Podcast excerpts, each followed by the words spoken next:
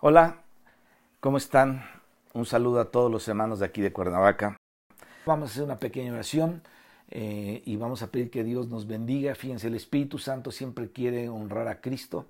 El Espíritu Santo siempre quiere, quiere mostrarnos a Cristo y vamos a pedir la ayuda del Espíritu Santo en esta tarde. Es importante que una pequeña oración nos conecta con la vida espiritual de Dios y entonces podemos nosotros eh, tener comunión con el Señor y esperar de Dios que Él nos abra su palabra para gloria de su nombre y edificación de nosotros.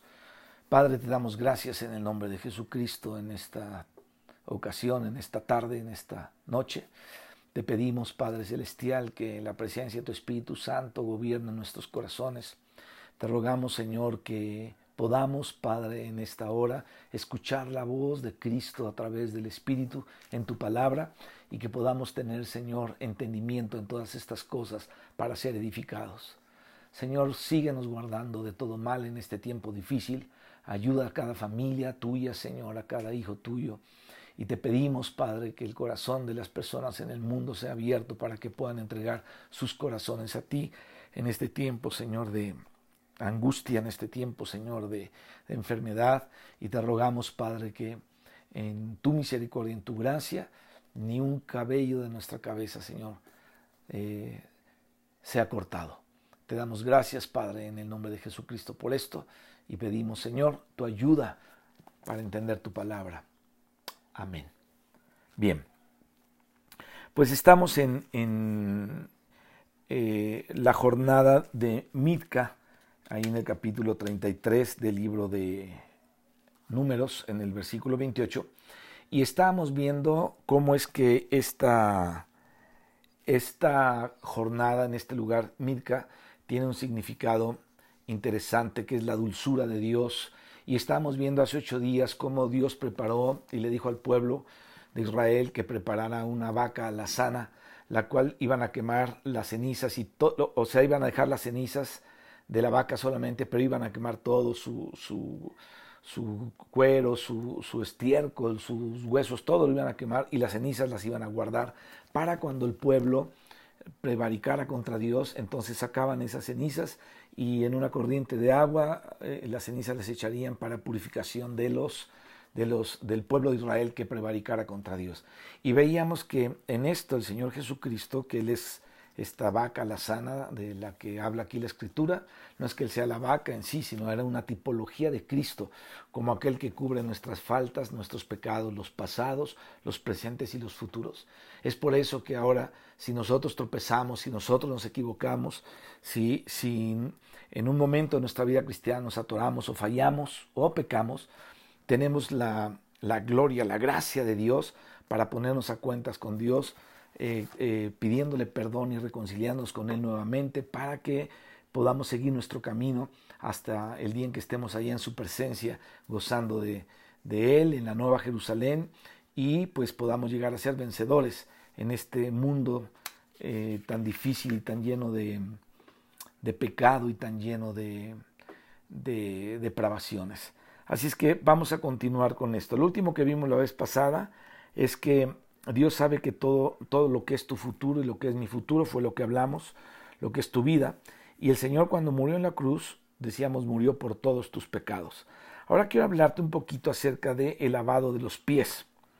Eh, la pregunta sería, porque esta es una provisión que Dios dio al, al pueblo, a su pueblo, y la pregunta es, ¿cuándo necesitamos nosotros esa, esa provisión eh, eh, de, purificación, es decir, esa provisión purificadora o esa purificación. Eh, vamos a acordarnos de, un detalle. Fíjate, cuando el Señor Jesucristo comenzó a lavarle los pies a los discípulos, Pedro le dijo, Señor, no me lavará los pies jamás. Y te acuerdas lo que le contestó el Señor Jesucristo, le dijo, si yo no te lavo los pies, no tienes parte conmigo, ¿no? Entonces eh, Pedro le dijo, Señor, pues no solamente mis pies, sino también lava mis manos y mi cabeza. Pero el Señor le contesta, mira Pedro, el que está lavado no necesita sino lavarse los pies. Es decir, que una persona que ya fue redimida es una persona nacida de nuevo, es una persona que participa de la naturaleza divina como tú y yo hemos participado de la naturaleza divina. hemos vivido cosas difíciles, otros más difíciles, eh, hemos pasado buenos tiempos, pero vemos que Dios nos ha bendecido, nos ha provisto, ha estado con nosotros en este tiempo y tenemos ahora la naturaleza divina de la cual nosotros podemos participar para la herencia que tenemos reservada en los cielos. Entonces ahora eres un hijo, una hija de Dios y somos el pueblo de Dios que estamos en nuestro peregrinaje, dice el apóstol Pedro, que debemos mantenernos de cierta forma delante de Dios durante todo nuestro peregrinaje, hablando de la pureza y de la santificación. El apóstol Pedro dice que nos debemos mantener de esta manera durante todo nuestro peregrinaje aquí en la tierra. Ahora, en este peregrinaje, mis hermanos, se ensucian los pies. En este peregrinaje, eh, de repente estamos medio sucios y entonces necesitamos no que seamos salvos de nuevo, sino que seamos reconciliados de nuevo. Ahora, una cosa es la salvación y otra cosa es el gozo de la salvación. Tú puedes ser salvo y perder el gozo de la salvación, porque a veces nos podemos llegar a ensuciar tanto en este mundo que está lleno de suciedad, que el gozo de la salvación se pierde tenemos cierto, cierta apatía para las cosas de Dios, cierta apatía para leer la escritura, cierta flojera espiritual para estar pensando en Dios y estar considerando los hechos de Dios, porque eh, el mundo puede llegar a ensuciarnos de esta manera. Entonces el salmista decía, vuélveme el gozo de la salvación, porque la salvación que Dios da, mis hermanos, nunca se basa en algo que el hombre sea, o sea, no se basa en que yo tengo un ministerio o en que yo predico la palabra o en que tú tocas algún instrumento en la alabanza. No se basa absolutamente en eso, sino la salvación de Dios tiene su base en la gracia. Ahora, la recompensa es una cosa distinta de la salvación. La salvación no se recibe por obras, la salvación se recibe por gracia, se recibe por fe, nunca está basada en lo que somos, nunca está basada en lo que merecemos, sino en lo que el Señor es. En eso está basada nuestra salvación, en lo que el Señor es. Pero ese que ya fue limpiado, pues ¿qué pasa con él? Dice, vosotros ya estáis limpios, dijo Jesucristo. Entonces, ¿qué era lo que estaba haciendo el Señor ahí por el capítulo 13, me parece, del Evangelio de Juan? Eh, eh, pues lo que el Señor estaba haciendo era lavándole los pies y les dijo, ustedes ya están limpios, es decir, ustedes son mi pueblo, son mis hijos, pero mientras están de peregrinaje en este mundo, se ensucian los pies. Bueno, en este mundo, insisto, estamos entrando en contacto constantemente con las cosas inmundas. De muchas maneras entramos con esto, eh, en este contacto con las cosas inmundas.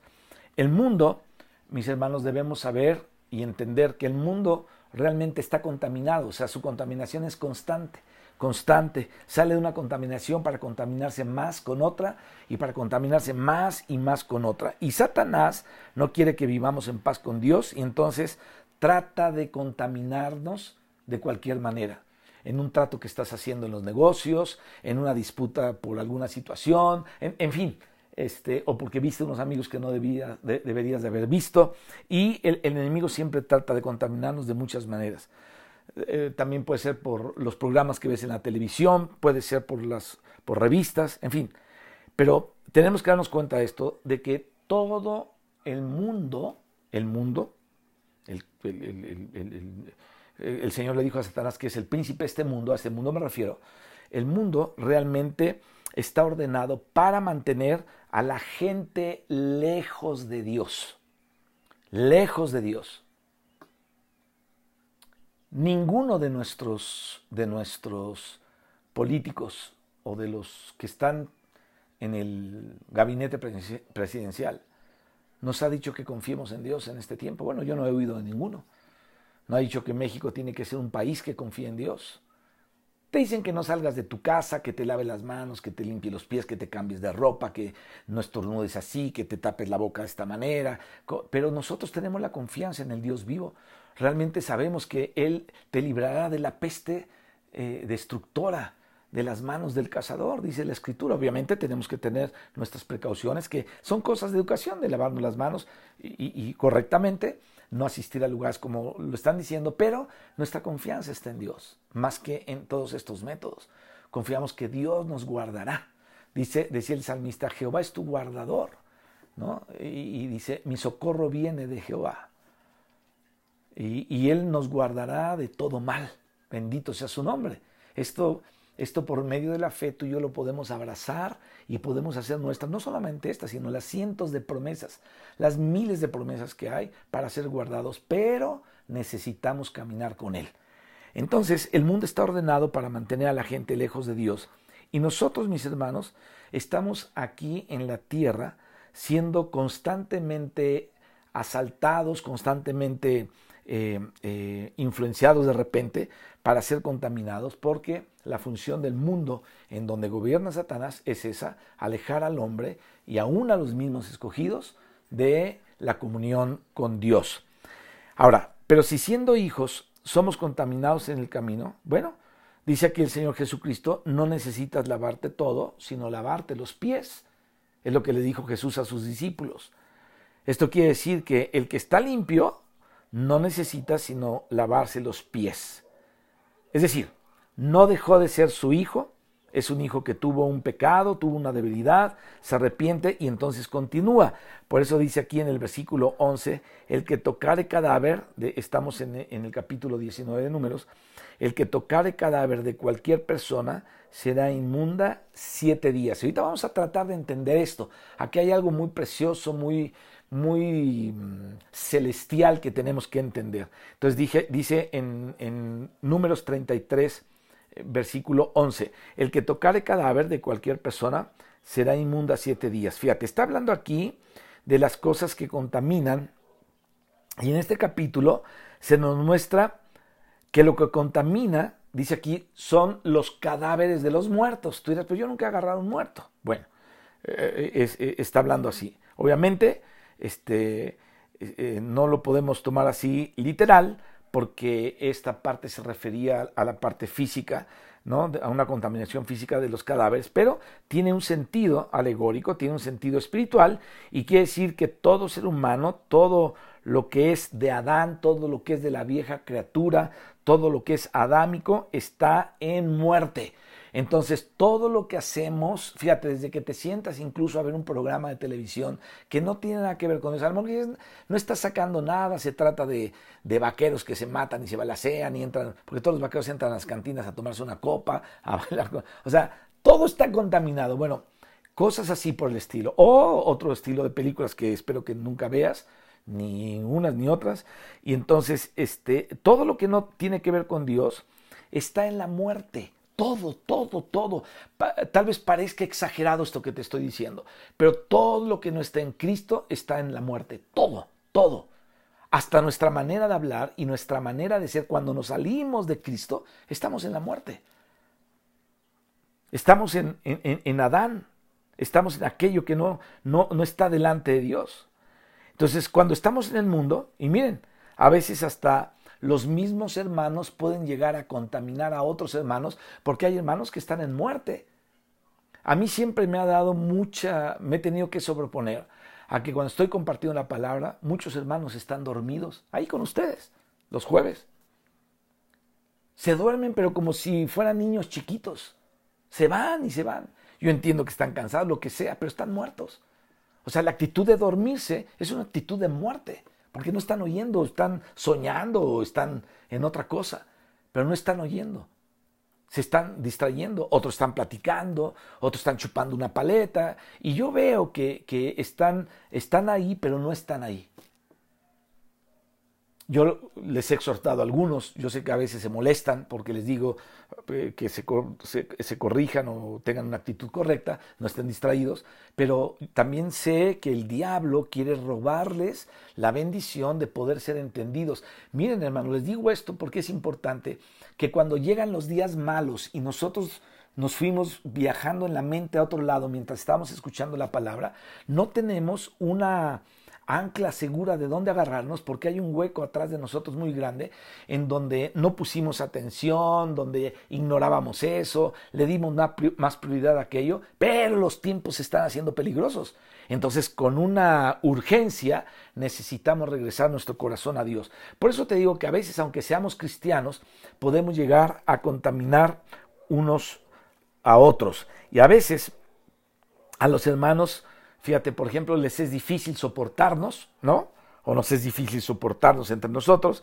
Y a veces aquel hermano está en oración, está en el espíritu, y llego yo en la carne con una un rollo aquí bien, ¿no? Estamos orando en espíritu y llego aquí a hablar de fútbol. No, es que el fútbol y, y es que este, eh, en el partido me fue así. Oye, rompo todos, los llevo a la muerte a todos.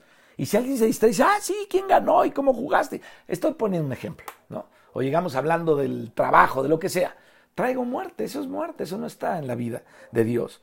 Es algo carnal. Entonces, causamos un sufrimiento espiritual al hermano, porque el que está metido en las cosas de Dios y nosotros llegamos a interrumpir, lo que hacemos es que causamos un sufrimiento. Eh, es como si le, le sofocáramos el espíritu, como si lo ahogáramos, le pusiéramos una bolsa de plástico y, se ahogara, ¿no? Entonces, este, lo, lo entristecemos en su espíritu. Ahora, yo sé que todos, o la mayoría, hemos tenido esta experiencia. A veces los hermanos están orando, a veces los hermanos están adorando al Señor y viene otro hermano que no está en oración, que está en la carne, y entonces entra a la reunión y luego quiere participar y quiere eh, cambiar y entonces ahí se da un choque sumamente difícil, ¿no? Yo por eso les he dicho, hermanos, mientras está la alabanza, no platiquemos atrás. No importa si eres el pastor o el diácono, el copastor o el contrapastor, tranquilos, o sea, no podemos llegar a ser nuestro ambiente acá mientras otros están allá, Señor, te adoramos, tú eres el Hijo de Dios, bendito seas, y acá por acá, ¿cómo estás? Y, y, en una situación que, que trae muerte. Entonces, fíjate, somos cristianos y podemos traer esa confusión a otros. Entonces, cuando estamos en la carne, ¿qué hacemos? Contaminamos.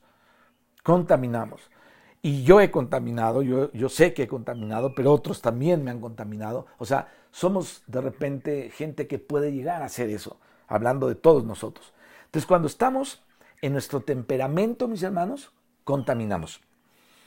Todo lo que en nosotros no es Cristo causa tristeza, sofoca al espíritu de los demás y trae muerte espiritual. Obviamente no la muerte eterna, sino en ese momento estamos muertos. Es e, lo que te está decir es que amortece a la persona, ¿no? Amortece a la persona. El que tocare cadáver de cualquier persona, fíjate, el Señor sabía que íbamos a estar peregrinando por este mundo donde habría una constante contaminación. Dios sabe eso. Él de antemano sabía que íbamos a estar aquí. Dice, usted está en el mundo, pero no son del mundo. Este, el mundo ama a los suyos, pero eh, si ustedes fueran del mundo, el mundo los amaría. El mundo no nos ama por ser cristianos, el mundo nos odia por ser cristianos. Nos odia. Hay gente que ha estado en la congregación, incluso familiares de algunos de los de ahí, que nos odian, que ya no van, pero nos odian hablan pestes de la iglesia, este, este, se refieren a la iglesia como algo horrible y, sus vidas están reprobadas delante de Dios. Eso a mí me da mucho pendiente porque esas personas se van a ir al infierno, seguramente no se han convertido. Entonces el mundo nos odia porque no somos de ellos. El mundo nos odia porque somos de Cristo. Y de esto habló Jesucristo cuando profetizó, habló estas palabras que hasta eh, fueron como profecía, ¿no? Dice, el mundo los aborrece porque no son del mundo. Si fueras del mundo, el mundo los amaría, pero no somos del mundo. Entonces el mundo nos aborrece. Eso es lo que dijo el Señor Jesucristo y eso es lo que podemos ver. Ahora, te decía que estamos en este mundo en donde va a haber contaminación constante, pero Él proveyó algo para que tú y yo no quedáramos sepultados en la muerte. Esto es importante, sino que seamos purificados. Y por eso llama el agua de la purificación, es decir, es una expiación. Lee, el capítulo 19 con calma del libro de, números y ahí te vas a dar cuenta de todo esto que está hablando aquí el Señor. Entonces, ¿qué es la purificación? La purificación es la aplicación de la expiación. Aleluya. ¿Sabes quién aplicó la expiación a nosotros? Es decir, ¿quién aplicó el ser libres de culpa? El Espíritu Santo en el Nuevo Testamento. Aplicó esto a través de el mensaje apostólico. Entonces, eh, el Espíritu de Cristo que estaba en los profetas escudriñaba y buscaba y escarbaba qué persona y qué época tendrían que pasar todas estas cosas. Y dice la Biblia en Primera de Pedro que todo eso se escribió para nosotros. Qué interesante. No para ellos, sino para nosotros. Entonces vemos que el Espíritu de Dios, el Espíritu de Cristo, que es el Espíritu Santo, aplicó todas esas cosas a nuestra vida, que es la redención de Cristo, la salvación completa que Dios nos ha dado, ¿no? Y la santificación, etcétera, etcétera. Así es que Él proveyó todo esto para que no quedamos ahí muertos. Esta es una expiación. Ahora, la purificación es la aplicación de la expiación. Aquello que fue expiación, aquella vaca que se quemó, toda, y juntamente con ella se quemó, como veíamos la vez pasada, haciendo alusión a la sabiduría de Salomón, desde el cedro hasta el hisopo, ¿no? Con escarlata, porque nuestros pecados son como la grana. Bueno, todo fue quemado juntamente con la vaca y ahora esas cenizas se mezclan con el agua corriente, dice aquí la escritura, y se aplican para purificar. Fíjate, el Espíritu Santo purifica. ¿De qué manera? Aplicando la expiación hecha una vez y para siempre. ¿Te das cuenta? Hecha una vez y para siempre, y que está ahí guardada, como dice el, autor a los hebreos, la pista a los hebreos, una vez y para siempre, esta expiación fue hecha y está ahí guardada para el pueblo de Dios, para que cuando la necesite en su peregrinación, la tengamos. Es decir, nos salimos, llegamos medio sucios de alguna cosa, sentimos que hicimos mal al, haber hablado así, al haber caminado por acá, al haber visto a cierta persona, no traemos paz, nos sentimos sucios, en, medios contaminados. Bueno, ahí está, ahí está la expiación, ahí está lo que el Señor hizo, que está guardado ahí para que tú vayas y por medio de la sangre de Cristo, por medio de, de pedir perdón y confesar tu pecado y arrepentirte, regreses otra vez a los caminos de Dios. Dice aquí, al tercer día se purificará. Fíjate, ¿por qué la purificación es al tercer día? Esto tiene que ver con la limpieza y la posición del reino. Y ahorita te voy a explicar. Quiero que pongas atención. ¿Por qué la purificación es al tercer día? Bueno, porque Cristo resucitó al tercer día y es por medio de Cristo que nosotros recibimos la novedad de vida. Aleluya.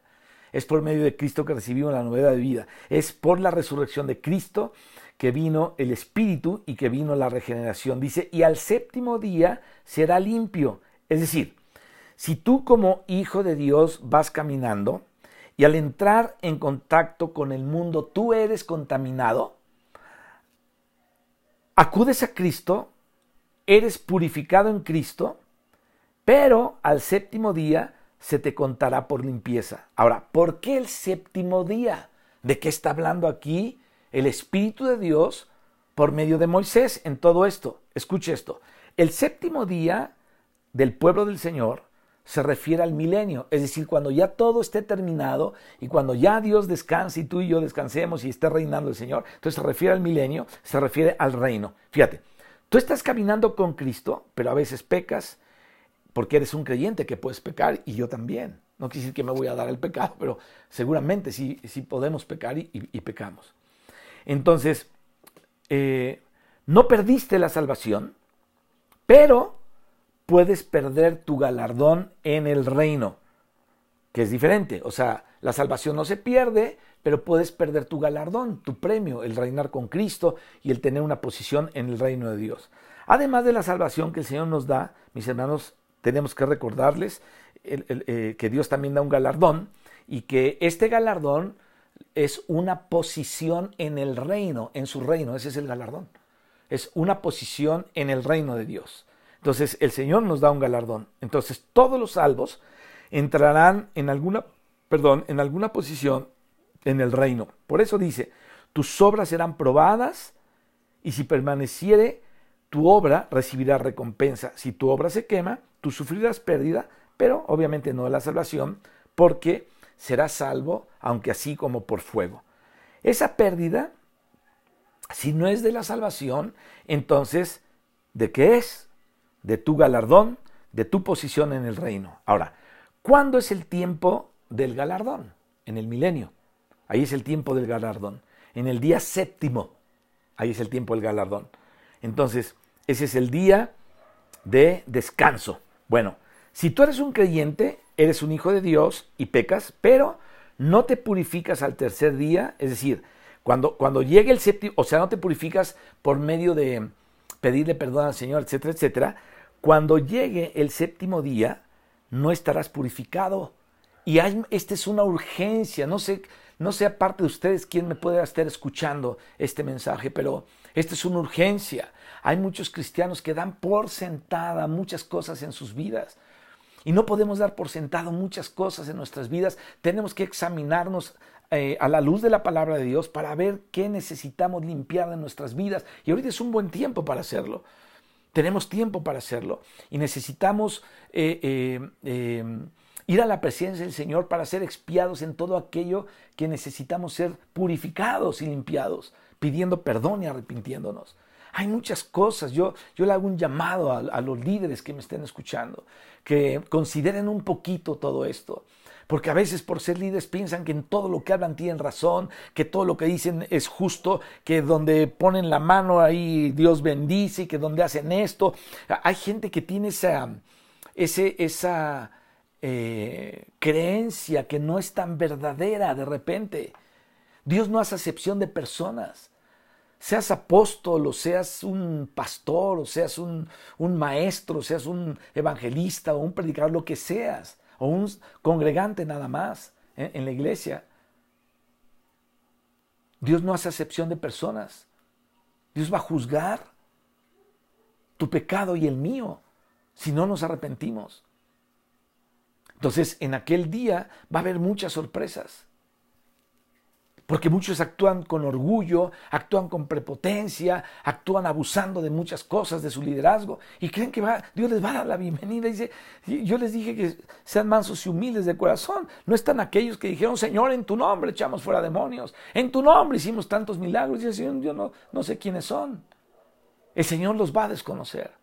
Así es que el llamado urgente del Espíritu de Dios para todos nosotros es que reconozcamos en que hemos fallado y le pidamos perdón a Dios, no sea que llegue el séptimo día cuando menos lo esperemos y no entremos en el reposo de Dios y seamos descalificados. Entonces, te repito esto, si tú eres un creyente, eres un hijo de Dios y pecas, pero no te purificaste al tercer día, cuando llegue el séptimo día, no estarás purificado, como dice aquí en el capítulo 19 del libro de números no estarás purificado. Pero si tú eres un creyente, eres un hijo de Dios y fuiste contaminado, pero te arrepientes, reconoces tu pecado, es decir, arreglas tu problema con Dios, tú dices, pero es que yo hace 15 años ya le pedí perdón y a poco desde 15 años para acá no has cometido abusos o pensado o tus palabras o tus actitudes o, hablado, no sé, algo. O sea, no puede ser perfecto, aunque haya recibido a Cristo hace hace tres días o hace 20 años o 44 como yo, o otros que llevan 50 años los que lleves, necesitas pedirle perdón a Dios, necesitamos reconciliarnos con Dios, purificarnos de toda contaminación, para que cuando llegue el séptimo día, es decir, el milenio, podamos reinar con Cristo y tener una posición en el reino de Dios. Entonces, cuando pedimos perdón, eres purificado al tercer día, es decir, por medio de la resurrección de Cristo, de Cristo resucitado que murió por nosotros. Y cuando llegue el séptimo día, cuando llegue el milenio, cuando llegue la hora de las recompensas del reino, entonces se te tendrá por limpio. Imagínate qué, qué gloria más grande entrar a la presencia de Dios estando limpios de nuestros pecados, no porque éramos muy buenos, sino porque la sangre de Cristo, preciosa sangre de Cristo, nos perdonó y nos roció porque él, eh, eh, acuérdate que en su presencia el Padre, en su presencia el Padre nos santificó en el Espíritu, nos escogió en su presencia, nos santificó en el Espíritu para ser rociados con la sangre de Cristo. Obviamente el sacrificio de Cristo se hizo una sola vez y para siempre.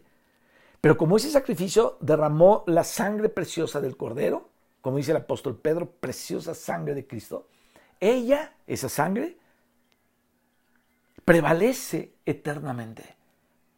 Te limpia tus pecados pasados, tus pecados presentes y tus pecados futuros también. Los que puedes cometer mañana o pasado o al ratito. Si te arrepientes. Ahora, te decía que eh, cuando estamos así eh, eh, y nos llega el séptimo día, entonces estaremos limpios. ¿Por qué? Porque fuiste purificado el tercer día, porque reconociste tus pecados, porque te arrepentiste, porque arreglaste tus cosas. No hay nada mejor que estar arreglado en todos nuestros asuntos delante de Dios cada día. Entonces, cuando llegue el momento, mis hermanos, del séptimo día, eres un vencedor, eres limpio, pero si el creyente es un creyente, pero peca, será corregido por el Señor en el tribunal de Cristo, este, eh, no para decidir si es salvo o no es salvo, si está perdido eternamente o no, sino eh, perdió su galardón y ver qué clase de recompensa va a recibir, según lo que dice aquí la escritura. Así es que cuando el Señor venga, algunos serán azotados un poco, pero algunos recibirán recompensa. La palabra habla de la recompensa en el milenio, la palabra habla de la recompensa en el séptimo día. Por eso yo espero, mi hermano, que tú seas diligente, y que hayas leído el, capítulo 19 del libro de números para que sepas bien de todo lo que estamos hablando. La vez pasada leímos algunos versículos, pero sería bueno que lo volvieras a repasar porque este, este mensaje que estamos viendo aquí en Mitka, en este lugar donde, donde la dulzura del Señor, la gracia del Señor, la misericordia del Señor proveyó para nosotros en el futuro una, un, perdón de pecados, es algo increíble. Es decir, no estamos perdidos, siempre podemos regresar a Dios. Gracias a Dios por eso y bendigo el nombre del Señor Jesucristo por esto.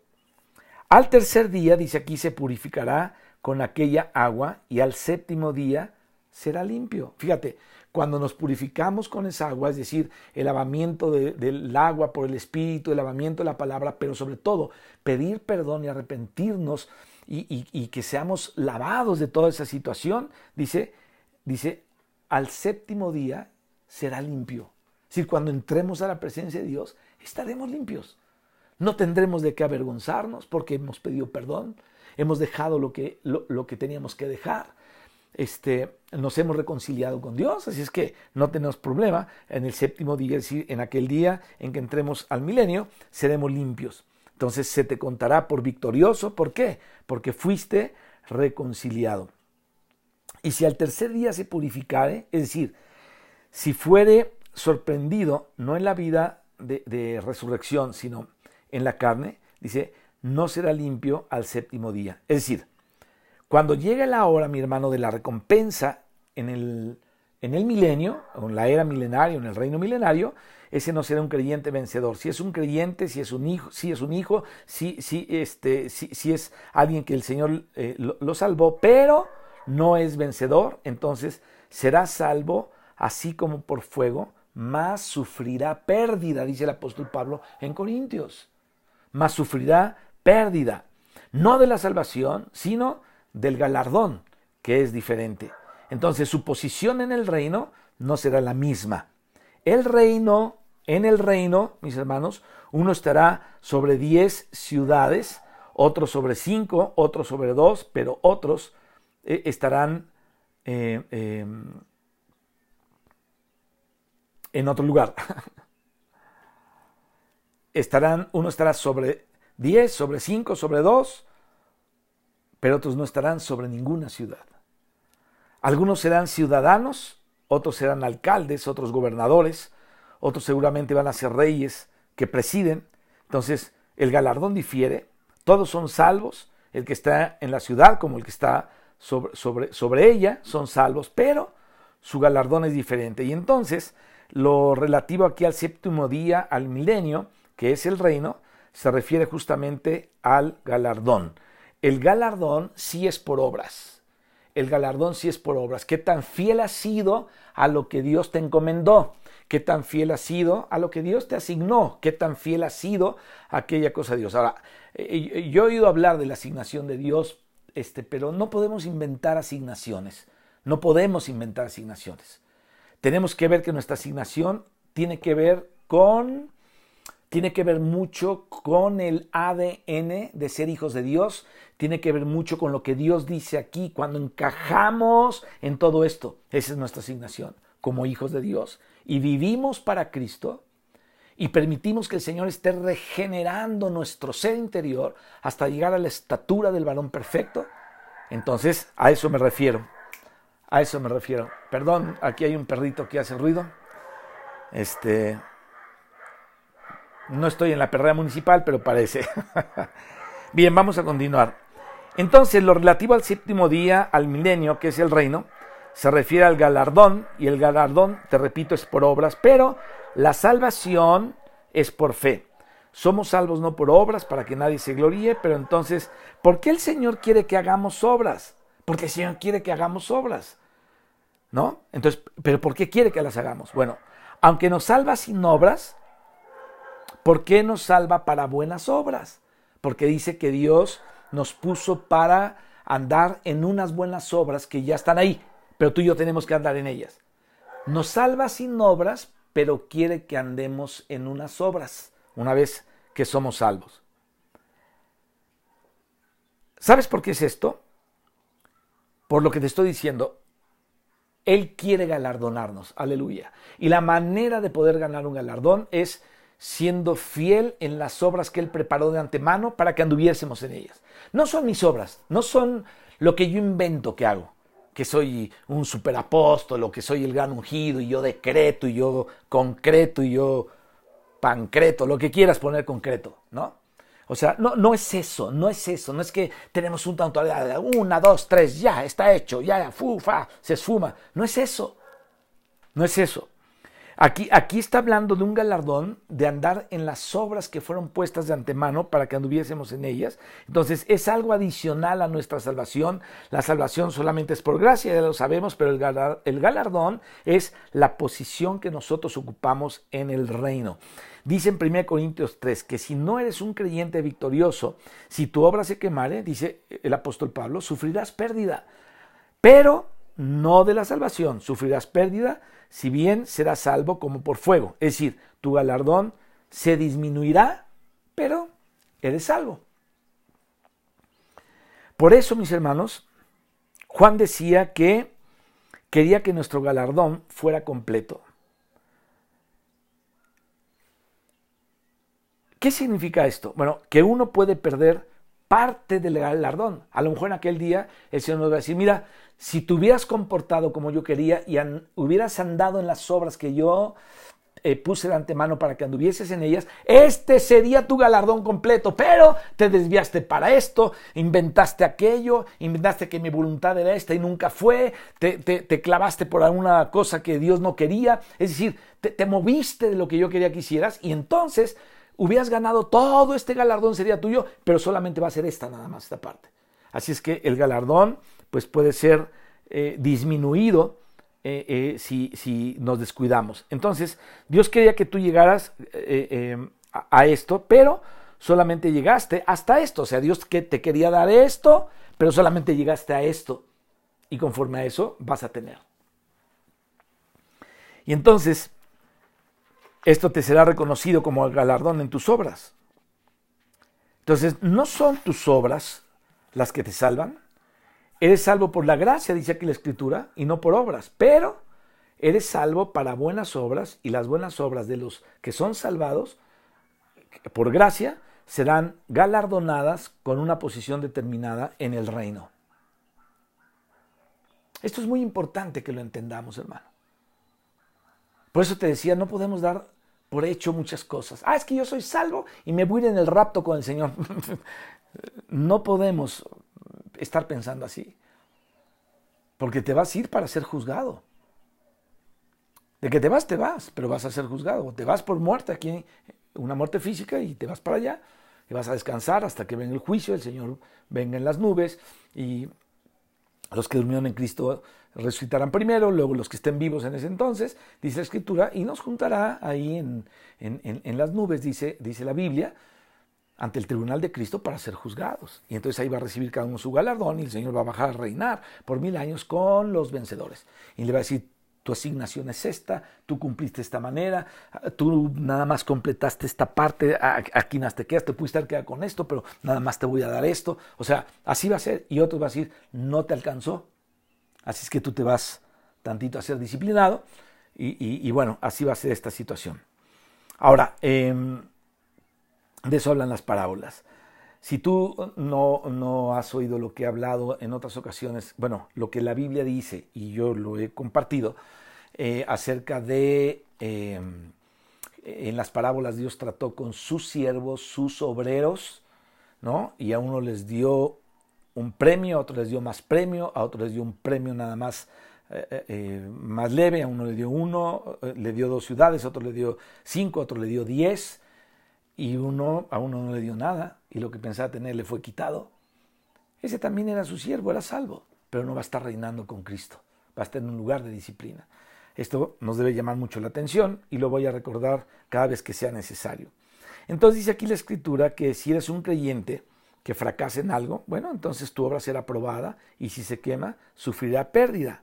Insisto, no de la salvación. Bueno, si el creyente es derrotado, es decir, eh, si no se purifica o si no se purificara de su contaminación, si no se purificara de su inmundicia en el tercer día, si no viviere en, aquella situación en la que está y no viva en novedad de vida, en resurrección, sino que viva en la carne, aún siendo creyente, aún cuando llegue el milenio, se descubrirá que fue un creyente derrotado y que no fue un creyente victorioso. Hermano, conozco, yo, mismo, eh, hemos tenido luchas tremendas de repente en nuestra propia vida por muchas cosas, ¿no? De, no, tanto dejar al Señor, a lo mejor algunos sí, otros no tanto, pero, pero de, de, repente nos sentimos tan derrotados y cuando entramos a la presencia de Dios vemos que hay que componer algunas cosas, vemos que necesitamos arrepentirnos de, de otras tantas, a veces de muchas cosas que el Espíritu de Dios pone en tu corazón para que te arrepientas. Y es cuando nos reconciliamos con Dios y llega un nuevo ánimo, un ánimo de seguir adelante, un ánimo renovado. Y entonces somos purificados, aleluya, por el sacrificio de Cristo. Y eh, eh, podemos, podemos este, estar en novedad de vida. Pero si no eres así, entonces no eres victorioso. Por eso ahí dice, si al tercer día no se purificare, no será limpio al séptimo día. Si tú no andas en, resurrección de vida, si tú y yo no andamos en vida nueva, no alcanzaremos a estar en el milenio galardonados. Todo aquel que tocare cadáver de cualquier persona y no se purificare, el tabernáculo de Jehová contaminó y aquella persona será cortada de Israel. Ah, ¿Por qué lo contaminó? por cuanto el agua de la purificación no fue rociada sobre él. Bueno, esa persona, insisto, no está en novedad de vida, aunque sea un creyente. Sigue viviendo en su carne y al vivir en su carne contamina a los hermanos. Qué terrible es cuando un hermano es problemático y es alguien que está contaminando a todos los demás. Híjole, todos los que contaminan la obra de Dios, todos los que desaniman a los demás, todos los que siempre están cargando muerte en sus vidas y llegan a la reunión a, soltar la pestilencia de la muerte que traen, van a recibir por parte de Dios una disciplina muy fuerte, muy, muy fuerte. Por eso debemos darnos cuenta y entender a Jonás. Fíjate, Jonás sabía que la tormenta que estaban sufriendo sus compañeros en el barco ¿Te acuerdas que Jonás subió un barco y de repente las cosas no se pusieron bien? Era por culpa de él. Y por eso él dijo, arrójenme a mí al agua y verán cómo se calma el barco para ustedes. Y así fue. Lo arrojaron al agua y se calmó el barco. Ahora, ¿por qué pasó esto? Porque él estaba haciendo que los que andaban con él sufrieran por el pecado de Jonás. Jonás estaba enojado con Dios y se fue a esconder. Era un pecado, Jonás eh, eh, estaba ocultando un pecado. Y su pecado metió en problemas a otros. Una persona que peca no peca tanto así para sí, sino siempre mete problemas en otros y con otros. Esto pasó con Jonás.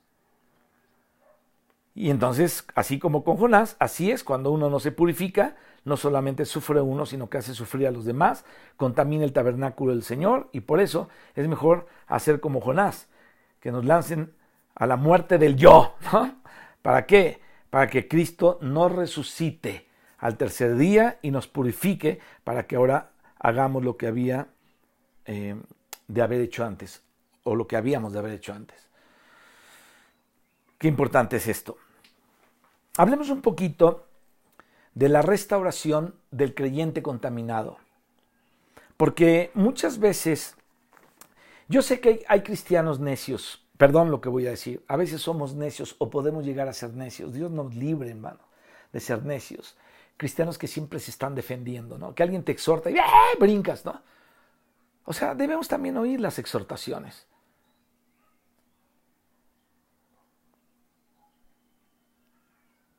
Y cuando somos así, Dios no puede trabajar en nosotros. Es decir, no puede haber una restauración. Esta es la ley, versículo 14. Esta es la ley, estamos, acuérdate, en números 19.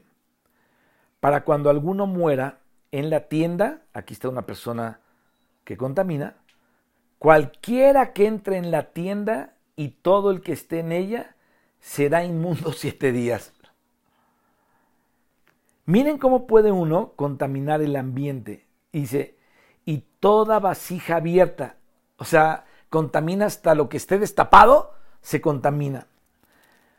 A veces no sabemos por qué hay tanta falta de paz, tanta falta de muchas cosas, o no lo queremos saber. Pero tal vez necesitemos reconocer algo en nuestras vidas que rompe todo, o sea, en la casa todo sale mal, todo, en la iglesia contaminamos a la iglesia hasta lo que no nos imaginamos se contamina. Entonces, una persona, mis hermanos, que no esté cuidando su vida espiritual, no se está guardando, porque esa vasija era lo físico, pero si tú tienes un vaso de agua, bueno, tápalo.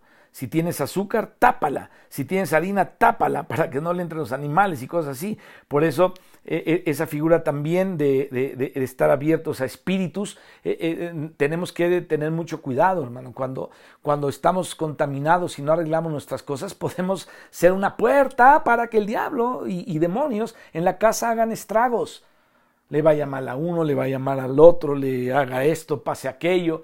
Eh, eh, no sé, o sea, es como estar abriendo una puerta a, los espíritus, que obviamente no es de Dios eso, por estar contaminado eh, eh, y, no ponernos a cuenta.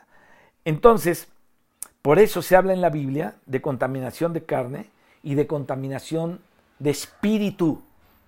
El apóstol Pablo en 2 Corintios, él dijo, y toda vasija abierta cuya tapa no esté bien ajustada será inmunda.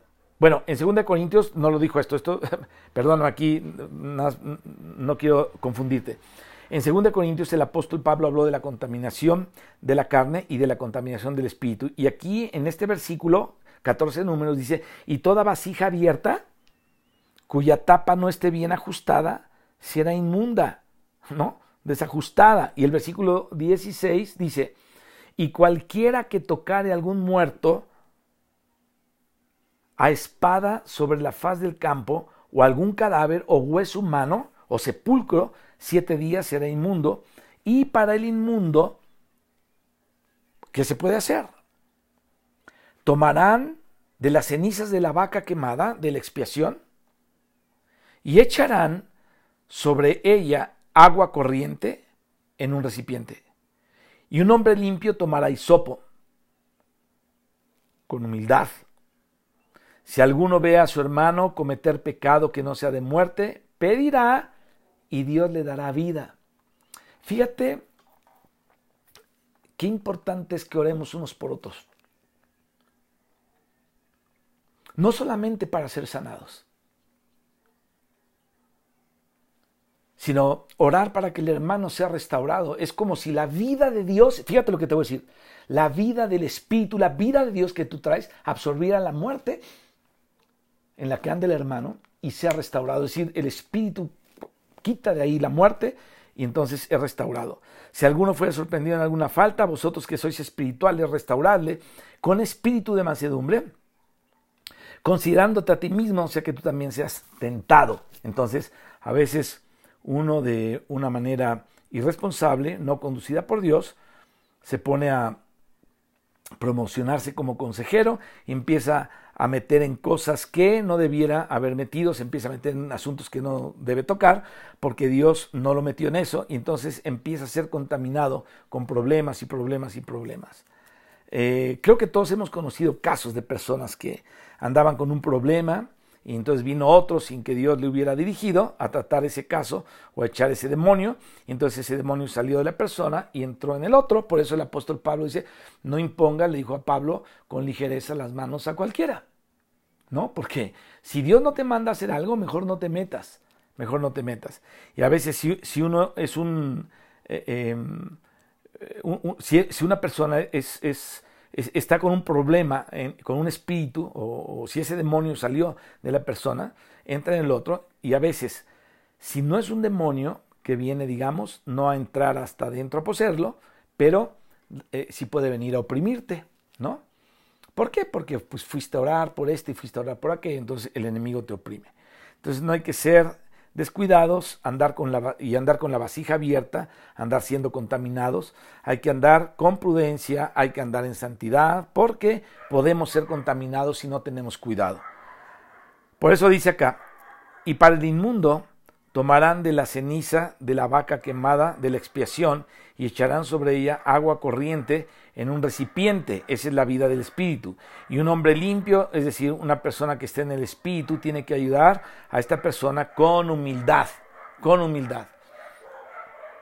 Tomará hisopo, lo mojará en el agua y rociará sobre la tienda, sobre todos los muebles, sobre las personas que ahí estuvieran y sobre aquel que hubiere tocado el hueso o el asesinado o el muerto o el sepulcro. Y el limpio rociará sobre el inmundo al tercero y al séptimo día. Y cuando lo haya purificado eh, al día séptimo, él lavará sus vestidos y asimismo se lavará con agua y será limpio a la noche. Fíjate, el que está ayudando a purificar al otro, él debe también purificarse. Qué tremendo, ¿no? A veces estamos orando por alguien que está bien contaminado, por alguien que, que ya sabemos que hasta tiene ahí una influencia muy mala y andamos como si nada, ¿no? Nos vamos a los tacos después de haber orado por él y andamos, no, tenemos que ir a purificarnos, tenemos que decir, Señor, límpiame, lávame, guárdame, séllame otra vez, revísteme de tu espíritu. Tenemos que tener nuestras vasijas tapadas para no contaminarnos, para que no entre esa contaminación. Y dice, eh, dice, y el que fuera inmundo y no se purificare, la tal persona será cortada de entre la congregación. No se puede tener, mis hermanos, comunicación así. Ninguno que llamándose hermano fuere fornicario o avaro o idólatra o maldiciente o borracho o ladrón con el tal Nicomais. Qué tremendo. Entonces, hay que mantener distancia de aquellas personas, aunque sean hermanos. Y yo sé que muchos, que muchos, muchos les gusta consentir a los que están metiendo problemas en la obra. Si tú no escuchas estas advertencias, quiere decir que no estás escuchando a Dios. Pero Dios nos está hablando de, de, qué manera nos tenemos que cuidar. Aunque son hermanos, están viviendo en pecado y entonces se dicen ser hermanos, pero pecan fácilmente. Constantemente esas personas van a contaminar al pueblo del Señor. Y muchos versículos, mis hermanos, nos piden mantener distancia entre aquellas personas que llamándose hermanos viven en pecado. Si no se trata, el mismo espíritu que está rondando sobre esa persona rondará sobre ti. ¿Por qué? Porque tú le abriste la puerta. Es decir, no ajustaste la tapa. Híjole, eso es terrible.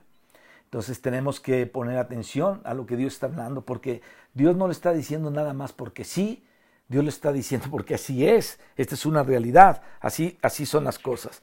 Así es que es eh, muy delicado, mis, hermanos, dejarse uno contaminar por otros.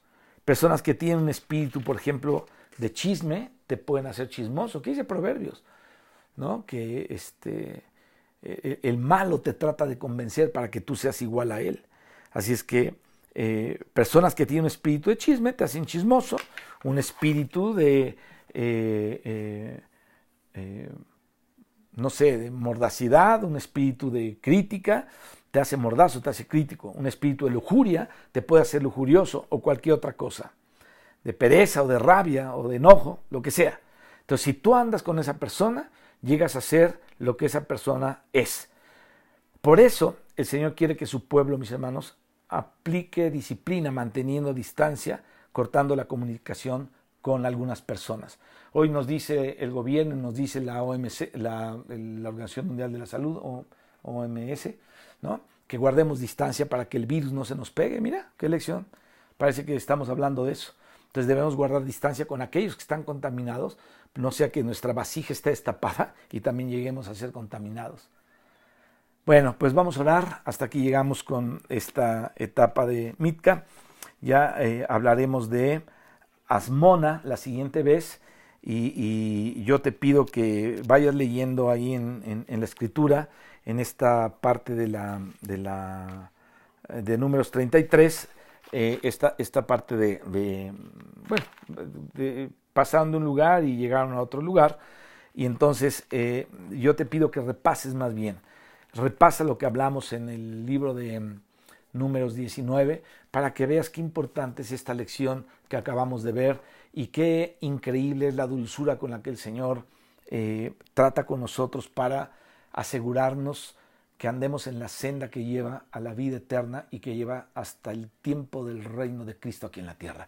Vamos a orar. Dios te bendiga. Padre, te damos gracias te damos gracias porque tú has provisto, Señor, por medio del sacrificio de Cristo, nuestra purificación, Señor, nuestra redención, Señor. Te damos gracias, Espíritu Santo, porque tú aplicas esa redención a nuestras vidas mediante la predicación de la palabra, Señor, o mediante la lectura de tu palabra. Te pedimos, Señor, que tu pueblo pueda caminar en este espíritu Señor, de ser un victorioso, de ser alguien que cuida, Señor, su tapadera o su tapa, la tapa de su recipiente para que no entre contaminación, Señor, y que no seamos contaminados y que si hemos fallado en algo, Padre, nos pongamos a cuenta inmediatamente contigo al tercer día para que cuando llegue el séptimo día estemos purificados. Y cuando estemos allá contigo, seamos puros. Bendice, Padre, a tu pueblo, bendice a la iglesia. Oramos por el mundo, Señor, por los que no te conocen. Ahí están todos, oramos por, incluso por los gobiernos, nuestro gobierno y el de todo el mundo. Señor, sabemos que esto se está unificando, que esto va a algo diferente. Son los tiempos de los que tú nos has hablado, Señor. Principios tal vez de dolores, situaciones que están agudizándose cada vez más.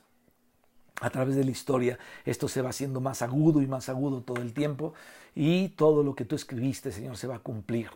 Pero tú no nos has puesto a nosotros para condenación, nos has puesto, Señor, aquí tu palabra para sufrir eh, el, juicio que viene sobre los impíos. Eh, Señor, te rogamos que podamos guardar la palabra de tu paciencia, Señor, para que en aquel día tú nos guardes de la prueba tan grande que viene sobre este mundo. Gracias en el nombre de Jesucristo por tu palabra. Amén. Dios les bendiga, hermanos, y nos vemos en el siguiente estudio. Bendiciones.